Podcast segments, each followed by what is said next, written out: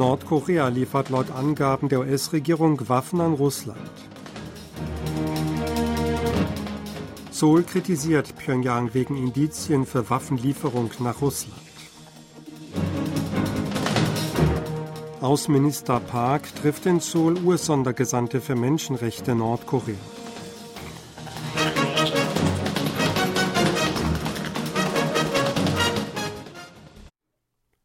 Nordkorea hat Russland, der US-Regierung zufolge, mehr als 1000 Container mit militärischer Ausrüstung und Munition geliefert. Die entsprechende Äußerung machte John Kirby, der Koordinator für strategische Kommunikation des Nationalen Sicherheitsrats, am Freitag bei einer Pressekonferenz. Er veröffentlichte Fotos, die Container auf einem unter russischer Flagge fahrenden Frachtschiff zeigen. Dabei wies er darauf hin, dass Nordkorea Waffen für Russlands Krieg gegen die Ukraine geliefert habe.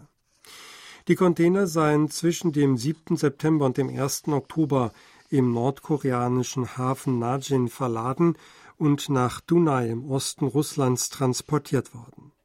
Von dort aus seien sie mit der Eisenbahn zu einem Munitionsdepot in Tichoresk gebracht worden.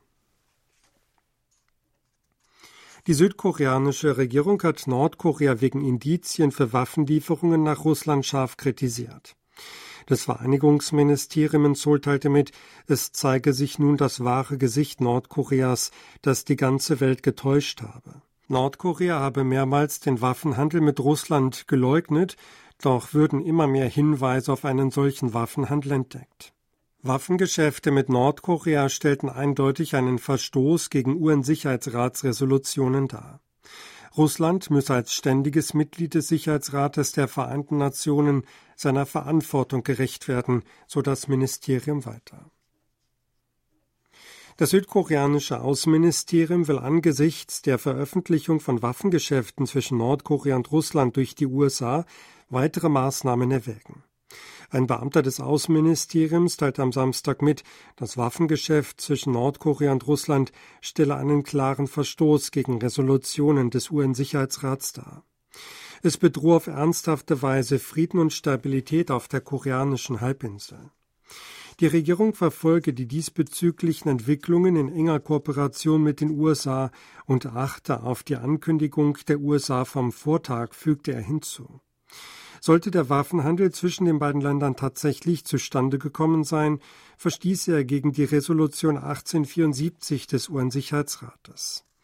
Sie verbietet jeglichen Waffenhandel mit Nordkorea.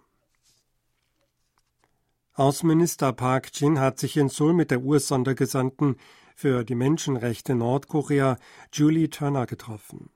Park äußerte in dem Gespräch die Hoffnung, dass anlässlich des Amtsantritts der Sondergesandten die entsprechenden Beratungen zwischen Südkorea und den USA Fahrt aufnehmen würden. Der südkoreanische Chefdiplomat wies unter anderem darauf hin, dass jüngst nordkoreanische Flüchtlinge in China zwangsweise in ihre Heimat zurückgeschickt worden seien.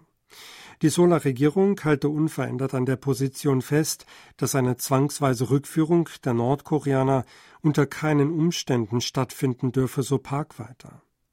Turner erwiderte, unter Berücksichtigung der ernsthaften Menschenrechtslage Nordkorea spüre sie eine große Verantwortung. Mit dem Ziel, die Menschenrechte Nordkorea tatsächlich zu verbessern, wolle sie aktiv mit der Sola-Regierung kooperieren. Die neue US-Sondergesandte nahm am letzten Freitag offiziell ihre Arbeit auf. Ihr erster Amtstermin führte sie am heutigen Montag nach Seoul, wo sie mit Vertretern der Regierung, von Menschenrechtsorganisationen sowie nordkoreanischen Flüchtlingen sprechen will.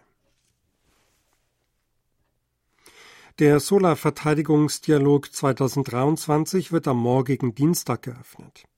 Das südkoreanische Verteidigungsministerium teilte mit, dass der Seoul Defense Dialog von Dienstag bis Donnerstag im Grand Intercontinental Seoul Panas stattfinden werde. Das multilaterale Sicherheitsforum auf hochrangiger Ebene wird seit 2012 jedes Jahr vom Verteidigungsministerium veranstaltet und soll der Förderung des Friedens auf der koreanischen Halbinsel und der Sicherheitskooperation in der Region dienen.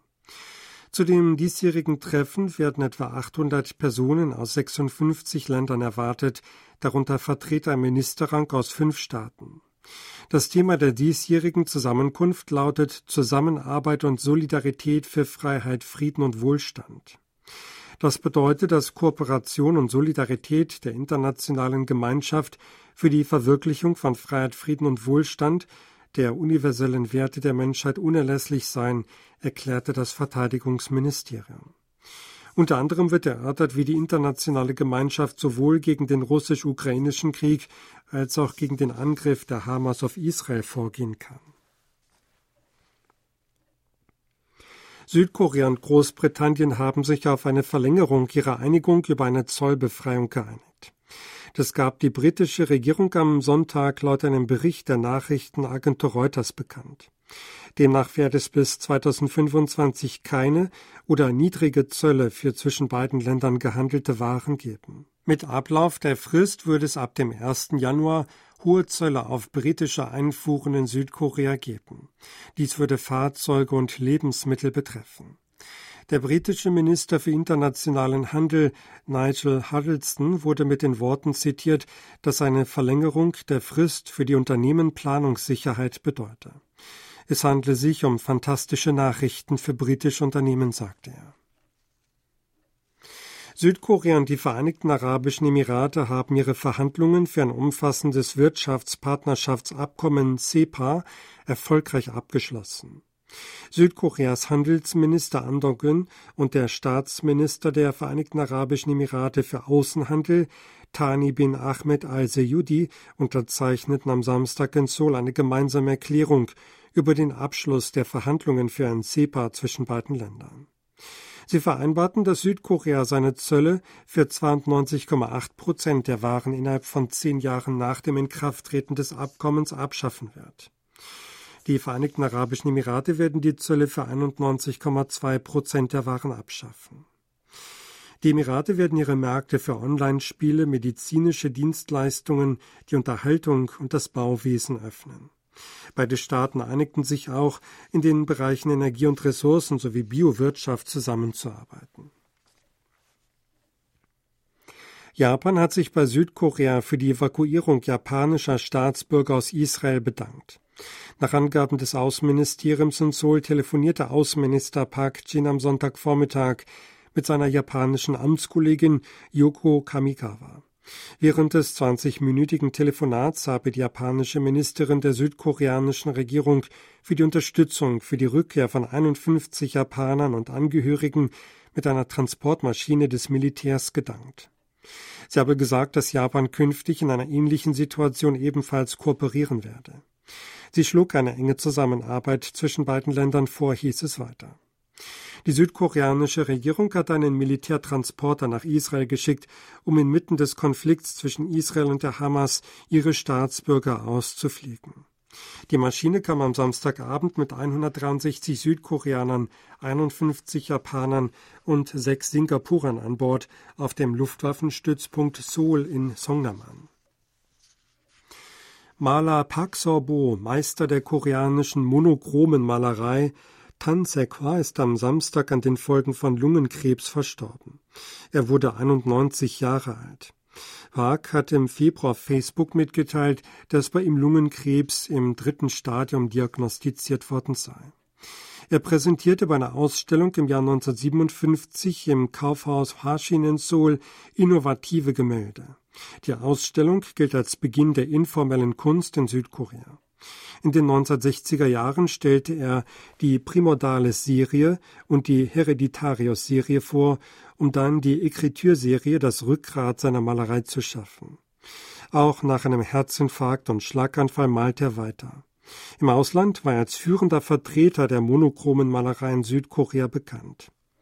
Dieser Malstil erlebte 2014 weltweit einen Boom. Sie hörten aktuelle Meldungen aus Seoul gesprochen von Sebastian Ratzer.